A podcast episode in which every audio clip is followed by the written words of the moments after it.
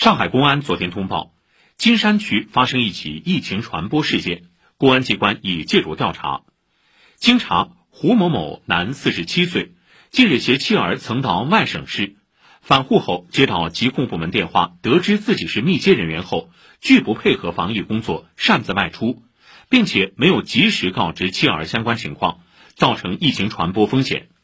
目前，有关人员及场所都已落实隔离管控措施。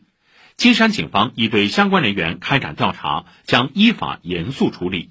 以上由记者臧明华报道。